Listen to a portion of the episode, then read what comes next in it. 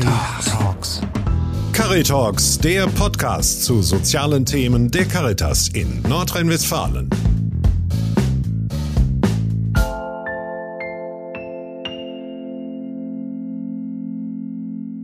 Herzlich willkommen zum fünften Podcast der Miniserie Altenheim Stories mit dem Titel Was kostet das im Altenheim? Ich bin Anne Eckert, Referatsleitung Altenhilfe und Sozialstation beim Diözesan Caritasverband in Münster und heute habe ich zwei Gäste. Zum einen Johannes Tepasse, Altenheimleiter des Guten Hirten in Bocholt. Johannes, herzlich willkommen. Schön, dass du da bist. Aber gerne. Stell dich doch in zwei, drei Sätzen mal vor und sag mir doch bitte, was ein Platz bei euch im Altenheim kostet. Ja, ich bin schon seit Jahrzehnten im Guten Hirten in Bocholt Altenheimleiter.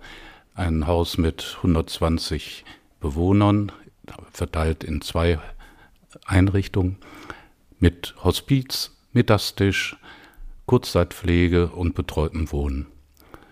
Und was das kostet im Altenheim, das ist unterschiedlich, denn es geht nach Pflegegraden. Und erstaunlicherweise ist der Pflegegrad, wo es am wenigsten Arbeit macht, in 1 der teuerste mit ungefähr 2900 Euro. Die anderen Pflegegrade 2 bis 5 kosten circa 2400 bis 2700 Euro. Das geht nach Zimmergröße. Johannes, bis hierhin vielen Mal vielen Dank. Und ich möchte meinen anderen Gast begrüßen, Erik Landsrath, Leiter hier der Geschäftsstelle für Pflegesatzverhandlungen beim Caritasverband für die Diözese Münster, ist auch mein Kollege. Erik, stell dich doch kurz vor und erzähl mal, was macht eine Geschäftsstelle für Pflegesatzverhandlungen? Ja, hallo Anne. Vielen Dank, dass ich hier sein darf. Ja, was machen wir? Es gibt im Bistum Münster ähm, ungefähr gut 200 vollstationäre Pflegeeinrichtungen, daneben auch noch teilstationäre, sprich Tagespflegen und Kurzzeitpflegen. Und was wir, also meine Kollegen und ich machen, ist diese Einrichtungen unterstützen.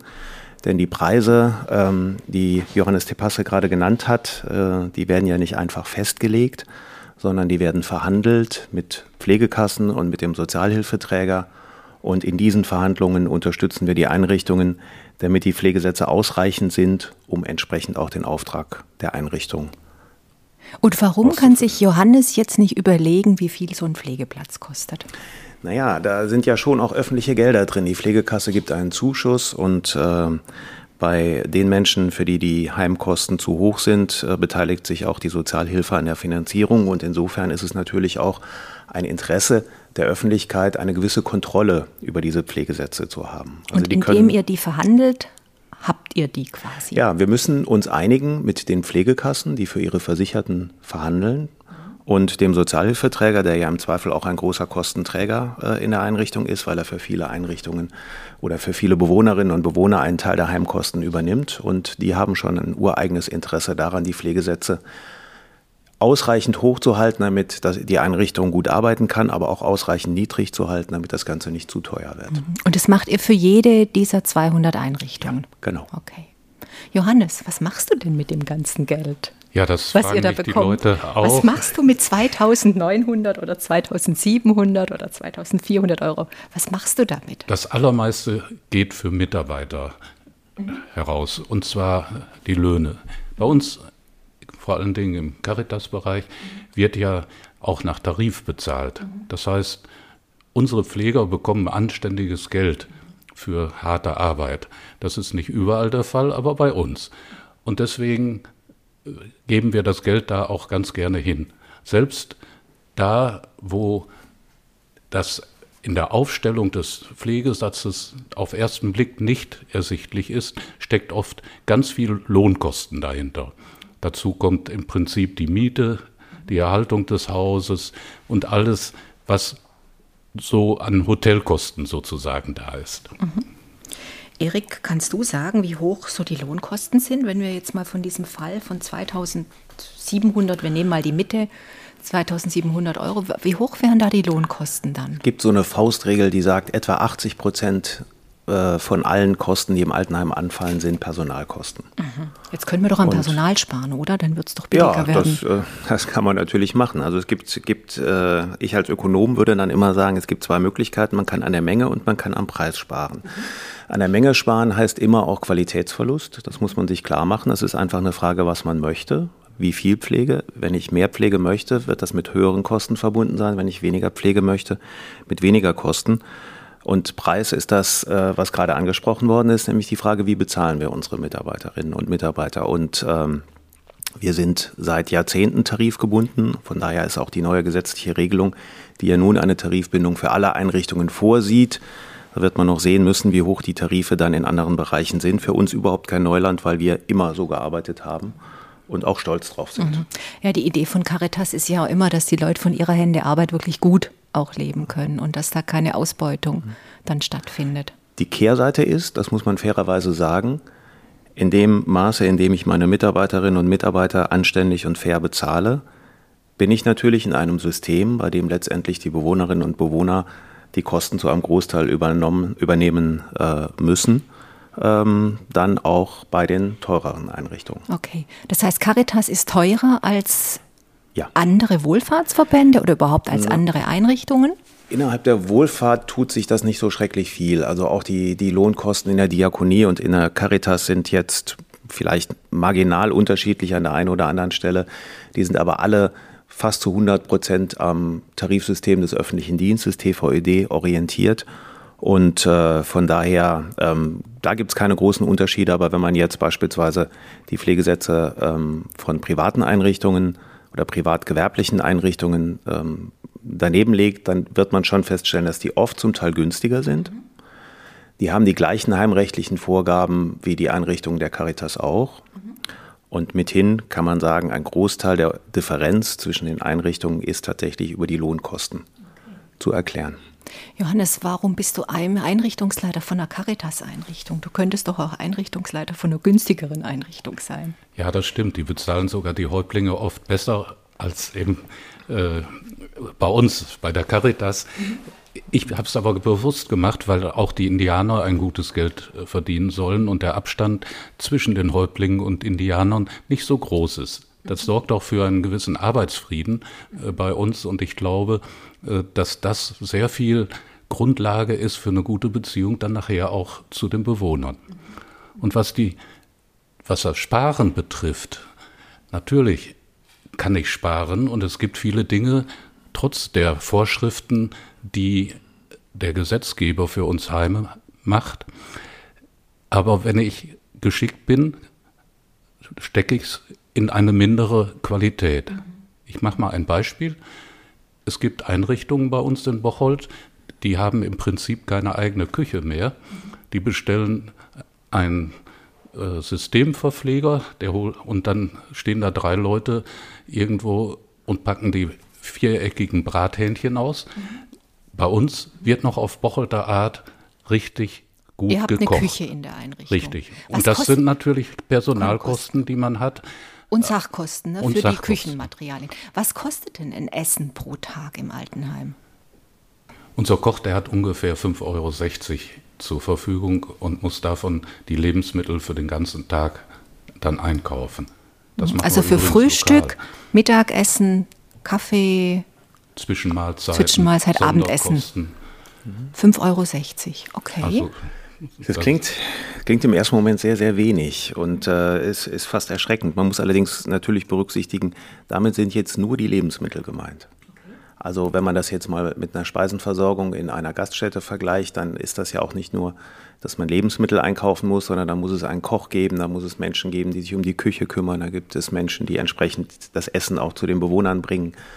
Ähm, aber äh, mit einem, einem berechnungstäglichen, so sagen wir das immer, Wert von fünf bis sechs Euro am Tag kann man in der Tat, das sind ja auch große Einrichtungen mit vielen Essen, kann man in der Tat äh, gut kochen. Ich habe in meinem Leben oft in Altenheimen gegessen wenn wir dort Pflegesatzverhandlungen äh, geführt haben. Und äh, ich hatte nie Grund, mich zu beschweren. Ja, wir haben hier ja auch im Diözesan Caritasverband immer wieder große Veranstaltungen und ich finde es immer ganz klasse. Wir kriegen aus dem naheliegenden Altenheim hier, kriegen wir Altenheimessen.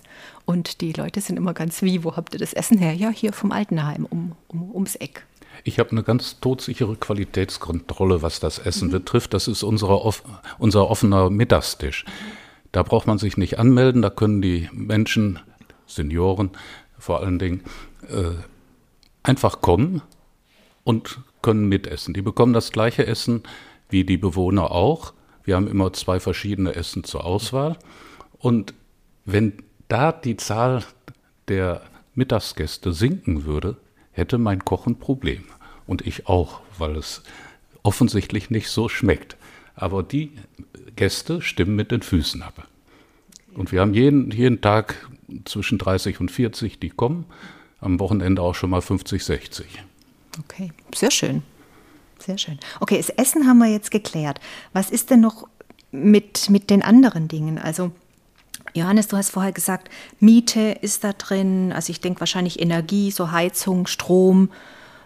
Es muss ja verwaltet werden. Also, was, was, was ist denn damit? Was, was kostet denn das mit den Kosten?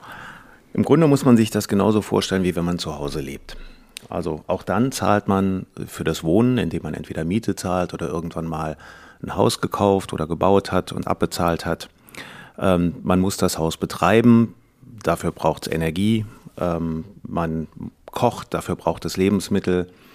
Ähm, was in der stationären Altenhilfe den Unterschied ausmacht, ist, dass es tatsächlich eine Form der Betreuung ist, einer pflegerischen Betreuung, einer allgemeinen Betreuung, auch einer hauswirtschaftlichen Betreuung, dass dann eben zusätzliche Leistungen hinzukommen. Aber streng genommen würde ich sagen, man kann es unterteilen in Kosten für das Wohnen, dann kann man das Hotelkosten nennen, also alles, was mit dem Bereich Unterkunft und Verpflegung zu tun hat. Und den dritten Block und äh, das ist eben der Punkt, wo die Pflegeversicherung sich auch beteiligt.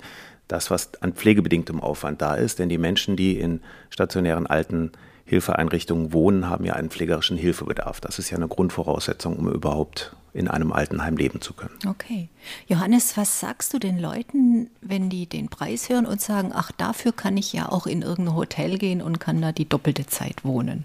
Ja, ich habe solche Rechnungen auch auf WhatsApp oder äh, im Umlauf gesehen. Ich, ich gehe äh, auf die AIDA, wenn ich alt bin. Das ist ja billiger als äh, mhm. das Altenheim. Ja, dann rechne ich denen vor, äh, wie macht ihr das denn, wenn ihr dann im Alter schwimmen gehen wollt? Und äh, habt ihr da einen Lifter am, am Swimmingpool stehen und Leute, die euch da reinheben? Mhm. Und äh, wer wäscht euch die Wäsche auf der AIDA? Und wer äh, betreut euch, wenn es euch mal schlecht geht? Gibt es da Seelsorger eigentlich? Sind da Menschen, die ein Kulturprogramm machen, was auf alte Menschen zugeschnitten ist? in dieser Feierkultur auf der AIDA. Ich weiß nicht, ob ihr euch da wohlfühlen wolltet oder ob ihr eine maßgefertigte äh, Geschichte bekommt vom Sozialdienst in einem Altenheim, der vorher fragt, was wollt ihr überhaupt? Also es springt letztendlich zu kurz ne? und lässt aus so einer noch nicht ganz wirklichen Pflegebedürftigkeit einfach so, ein, so, so, eine, ähm, ja, so eine Perspektive erblicken, die nachher aber keine tatsächliche ist. Ja, und es ist auch immer die Frage, wofür möchte ich Geld ausgeben? Ähm, ich habe letztlich mal den Autospiegel abgefahren bekommen und habe da äh, über 300 Euro für bezahlt. Für das gleiche Geld mache ich ungefähr drei Tage Pflege rund um die Uhr mit Betreuung, mit Wäsche, mit äh, Essen, mit allem drum und dran. Über diese Autospiegel denkt kein Mensch in unserer Gesellschaft nach. Aber wenn ich dafür eine gute Pflege und eine gute Begleitung von alten Menschen mache, die auch sichergestellt ist in einem Raum, wo ich wirklich leben kann, auch wenn ich behindert, alt oder krank bin, dann ist die Diskussion plötzlich da, das ist teuer. Aber ich finde, das ist eher ein Dumpingpreis für das, was wir bieten. Also es gibt Pflegemitarbeiter, Pflegefachkräfte, Pflegehilfskräfte, es gibt Sozialarbeiter. Das Ganze muss ja irgendwie noch gesteuert werden, was du ja als Heimleiter machst. Es gibt Pflegedienstleitungen, es gibt Wohnbereichsleitungen. Ähm, wie viele Menschen arbeiten denn in deiner Einrichtung? Also bei mir arbeiten zurzeit über 220 Menschen für 120 Bewohner und ähm, ungefähr zehn Kurzzeitpflegegäste für das Hospiz und so weiter. Das, das hört sich ja üppig an. Das ist ja, ja eine große Zahl. Ne? Sind dann immer so viele auch da? Nein, wir haben deswegen so viele Menschen, weil wir versuchen, auch an den Wochenenden und Feiertagen immer die gleiche Kopfzahl da zu haben, dass die Pflege gleichmäßig passiert und nicht ähm, einmal hoppla hopp und dann äh, wieder ausreichend. Es sind Teilzeitkräfte drunter. Da bieten wir auch gerade äh, Müttern äh, zu bestimmten Zeiten einfach gute Arbeitsplätze. Ähm, und das ist etwas, äh, wo wir dann auf so viele kommen. Da sind übrigens ähm, zurzeit, glaube ich, 32 Auszubildende in der Altenpflege okay, dabei. Da müssen wir auch drüber sprechen. Was kostet es denn, jemand auszubilden in der Altenhilfe? Ja, die Ausbildungsvergütung eines Auszubildenden, die liegt so ungefähr ähm, bei, das hängt in der dreijährigen Ausbildung vom Ausbildungsjahr ab, aber das geht, glaube ich, so zwischen 1200 bis 1800 Euro Mhm. Das ist ja schon mal ganz ordentlich. Das ne? ist ganz ordentlich. Das ist halt mhm. in der Tat auch eine, eine lukrative Ausbildungsvergütung in einem absolut krisensicheren und äh, ganz, ganz wichtigen und auch, glaube ich, sehr erfüllenden Beruf. Es ist sogar die zweitbeste Ausbildungsvergütung aller Berufe überhaupt. Ja. Ach, okay. Was ist, was ist die beste, weißt du das, Johannes? Ich glaube, das geht im Baubereich irgendwo. Die bezahlen äh, noch mal besser. Okay. Okay. Also das finde ich toll. Zweitbeste ja. Vergütung ja. für die Ausbildung, sehr schön. Also wohlgemerkt, wir können jetzt für die Caritas reden. Das ja, ist natürlich wir reden in, hier in nur den tarifgebundenen Genau, das sagen wir ganz deutlich. Tatsächlich, genau, da ist es tatsächlich eine sehr attraktive ähm, äh, äh, Sache. Finanziert wird das zu einem großen Teil von den Bewohnerinnen und Bewohnern selbst, indem sie, wenn Einrichtungen ausbilden, das wird allerdings dann ähm, ist jetzt nicht so, dass bei Johannes Tepasse, wenn dort viele Auszubildende in der Einrichtung sind, dass dann die Bewohnerinnen und Bewohner jetzt besonders mehr zahlen müssten als in anderen Einrichtungen. Das wird schon so innerhalb von Nordrhein-Westfalen einigermaßen gleichmäßig über ein Umlagesystem verteilt. Letztlich ist es aber tatsächlich so, dass die Ausbildungsfinanzierung zu einem sehr großen Teil von den Bewohnerinnen und Bewohnern getragen wird. Und warum sollen das die Bewohner bezahlen? Also das Warum ist eine gute ist Frage. Das ist, ich könnte es mir ganz einfach machen und könnte sagen, das hat der Gesetzgeber so gewollt. Aber man kann es natürlich auch inhaltlich betrachten. Also grundsätzlich ist es, muss man fairerweise sagen, letztlich in allen Bereichen so, dass wenn ein Meister einen, einen Lehrling hat, wie man das früher gesagt hätte, dass er natürlich auch die Ausbildungsvergütung für den Auszubildenden letztendlich über seine Preise refinanzieren muss. Ob das jetzt ein Handwerker ist, ob das in der Bank ist oder wie auch immer, letztlich muss das Geld irgendwo herkommen, dass der Auszubildende bezahlt wird. Man könnte sich auf den Standpunkt stellen, zu sagen, das ist eine gesamtgesellschaftliche Aufgabe, dafür zu sorgen, dass wir in der Altenpflege in Deutschland ausreichende Kräfte haben und deswegen beteiligen wir alle an der Finanzierung, also nicht nur die heute von der Pflege Betroffenen, sondern die gesamte Gesellschaft, indem man das beispielsweise über Steuermittel oder über Sozialversicherungsmittel direkt finanziert. Ähm, das hat man aber so ähm, eben nicht gemacht und ähm, in der Altenpflegeausbildung und zum großen Teil auch in der neuen generalistischen Ausbildung nimmt man entsprechend auch diejenigen jetzt mit in die Verpflichtung, die jetzt in den Einrichtungen leben. Und das ist schon nicht wenig Geld, was dafür gezahlt wird, aber auf der anderen Seite muss man natürlich sagen, es ist extrem wichtig und auch gut, wenn Einrichtungen so wie in Bocholt viel ausbilden, weil wir absehbar ich bin ähm, heute 53 Jahre alt. Äh, wenn ich mal in dem Alter bin, dass ich äh, stationäre Pflege brauche, dann brauche ich auch noch Menschen, die mich dann pflegen können. Und die werden alle zum Teil heute schon ausgebildet. Mhm. Okay. Johannes, du hast gesagt, ihr habt 32 oder 35 Auszubildende? 32, 32. zurzeit, ja. Kannst du sagen, in wie, in, in wie vielen Jahren, also in jedem Jahr 10 oder 11 Auszubildende? Ungefähr, ja. Und bekommen tue ich die im Grunde nur durch persönliche Ansprache. Es gibt in Bocholt Berufsbörsen äh, von der Volksbank und von der Realschule. Da ist ein Massenbetrieb und viele der Schüler, die da herumlaufen, haben die Altenpflegeausbildung gar nicht auf dem Schirm. Und da gehen wir mit sogenannten Pflegebotschaftern hin. Das sind junge Altenpflegerinnen, die äh, gerade die Ausbildung hinter sich haben und nochmal einen äh, kleinen Kurs gemacht haben, um Leute anzusprechen. Und ganz häufig äh, stutzen die Menschen auch und sagen, ach, hatte ich ja gar nicht auf dem Schirm. Und dann äh, spreche ich sie an und sage, ich habe auch was für euch, das ist vielleicht jetzt gerade attraktiv, ein Schülerjob kommt doch am Wochenende zu uns für eine kleine Stundenzahl und ihr bekommt das auch vergütet.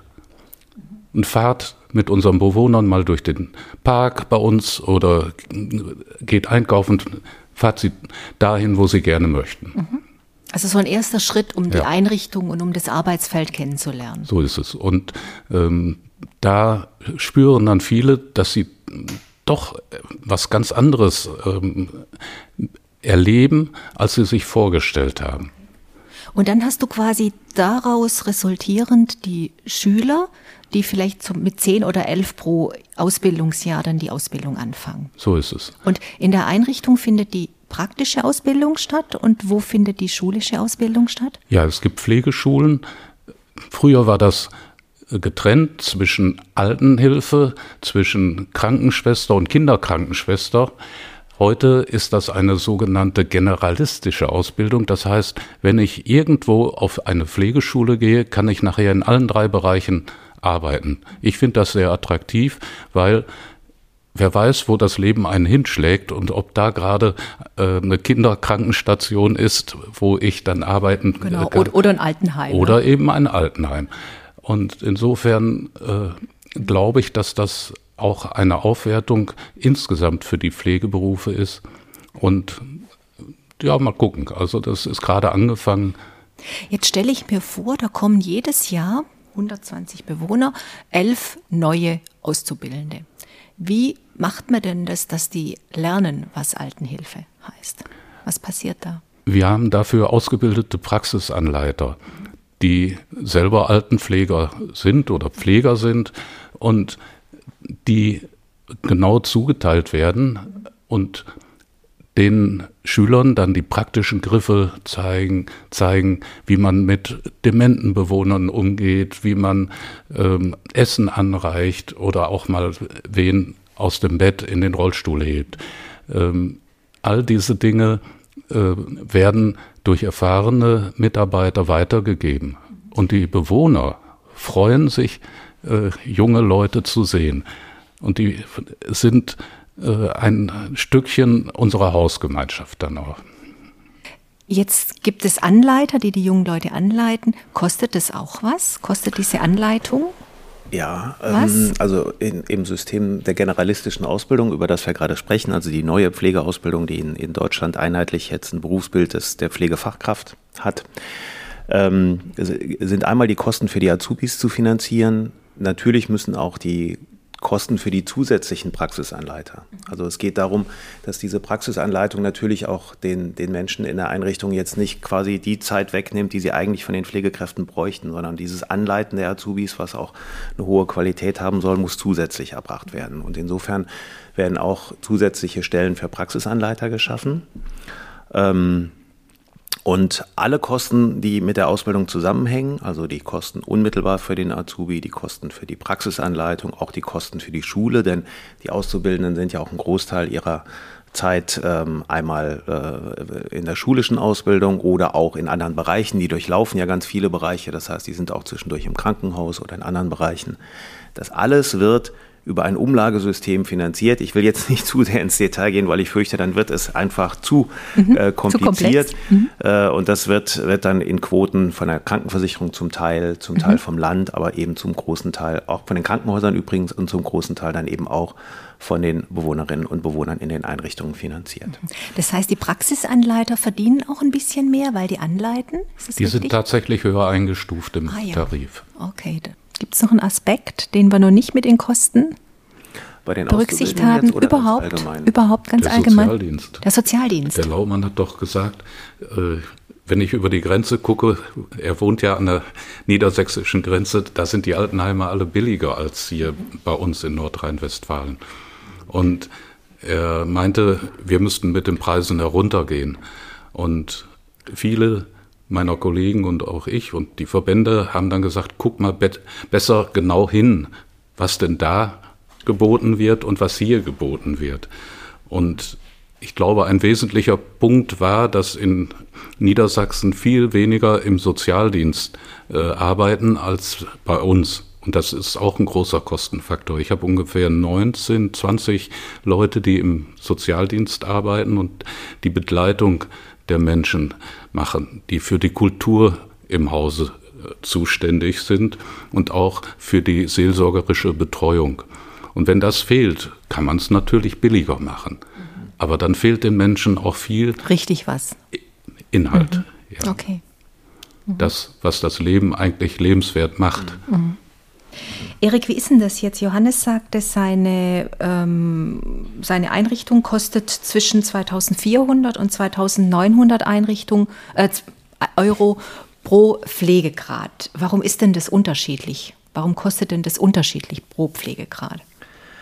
Also ähm, zunächst mal, warum es unterschiedlich ist, das hängt einmal damit zusammen, dass Menschen auch unterschiedlich pflegebedürftig sind. Früher bis 2017 gab es ein System der Pflegestufen von 1 bis 3. Äh, dann gibt es jetzt seit 2017 ein System der Pflegegrade von 1 bis 5. Und mit zunehmender Pflegebedürftigkeit, mit zunehmender Unterstützungsnotwendigkeit steigt entsprechend der Pflegegrad und die Zahlungen der Pflegeversicherung steigen auch gleichzeitig entsprechend an. Ähm, worüber wir noch gar nicht gesprochen haben, ist die Frage, ähm, wer zahlt das denn eigentlich alles? Also wenn ein, ein Heimplatz zwischen 2400 und 2700 Euro kostet, dann ist der in Wirklichkeit zunächst mal tatsächlich noch teurer. Ähm, die Pflegeversicherung ist in Deutschland so angelegt, dass sie einen Teil der Pflegekosten übernimmt. Und das ist gestaffelt auch je nach Pflegegrad, weil auch hier der Grundsatz gilt, je höher die Pflegebedürftigkeit, umso höher muss dann auch der Unterstützungsbedarf sein, umso höhere Preise ergeben sich daraus für den Einzelnen und die Pflegeversicherung übernimmt eben einen bestimmten Teil. Und äh, das beginnt im Pflegegrad 2 in einer vollstationären Einrichtung mit 770 Euro und endet im Pflegegrad 5 bei 2005 Euro. Das kommt also noch auf die andere Summe noch drauf? Ja, genau. Mhm. Ähm, beim Pflegegrad 1, der ja ähm, interessanterweise für den Betroffenen der teuerste Pflegegrad ist, ist es so, dass die ähm, Pflegekasse eigentlich nur einen Satz von 125 Euro zahlt. Das hängt aber auch damit zusammen, dass nach Ansicht der Pflegeversicherung Menschen, die lediglich einen Pflegegrad 1 aufweisen, nur in ganz, ganz besonderen Fällen überhaupt in eine vollstationäre Einrichtung gehören. Und insofern man auch finanziell Anreize das steuern möchte. möchte. Genau, mhm. finanziell Anreize steuern, setzen möchte, dass Menschen mit Pflegegrad 1 äh, in den Einrichtungen nicht auftauchen. Und ich glaube, der Grad oder der Anteil derjenigen, die Pflegegrad 1 aufweisen, ist in den Einrichtungen auch vergleichsweise gering. Johannes, wie viele Pflegegrad 1 Bewohner hast du? Ich kann es im Moment nicht genau sagen, aber es sind wirklich wenige. Ähm, Überwiegend ist das eher so um drei und vier äh, bei uns. Ähm, das sind die Masse der Bewohner. Das Gute nach dem neuen System der Pflegegrade ist, äh, dass nicht wie früher, als es noch nach Stufen ging, der Kostenfaktor, der dazu bezahlt werden muss von den Bewohnern, äh, gestiegen ist.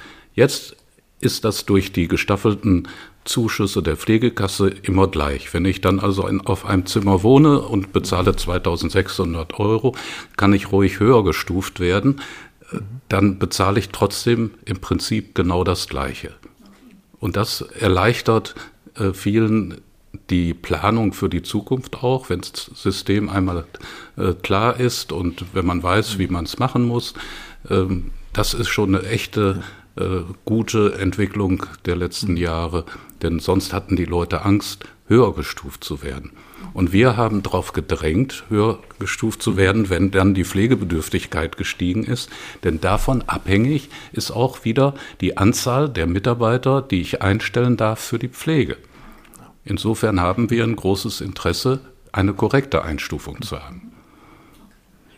Verkürzt gesagt kann man sagen, je höher der Pflegegrad, umso mehr brauche ich auch Pflegekräfte, um die Menschen entsprechend ähm, ähm pflegen zu pflegen können. Pflegen und betreuen zu können. Genau. Mhm. Und ähm, das ist jetzt tatsächlich so ausgestaltet, dass der Eigenanteil nicht mehr steigt, dass lediglich die Pflegekasse einen höheren Anteil übernimmt. Also ich sagte ja, in einem Pflegegrad 2 sind 770 Euro und das steigt dann über rund 1300, rund 1800 bis zu rund 2000 Euro weiter sodass die Einrichtung in die Lage versetzt wird, mehr Personal einzustellen, um zu pflegen und zu betreuen, aber der Bewohner oder die Bewohnerin nicht mehr damit belastet wird.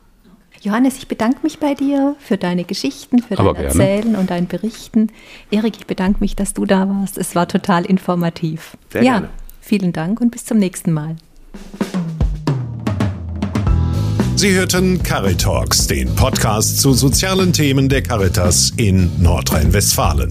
Cari, Cari Talk.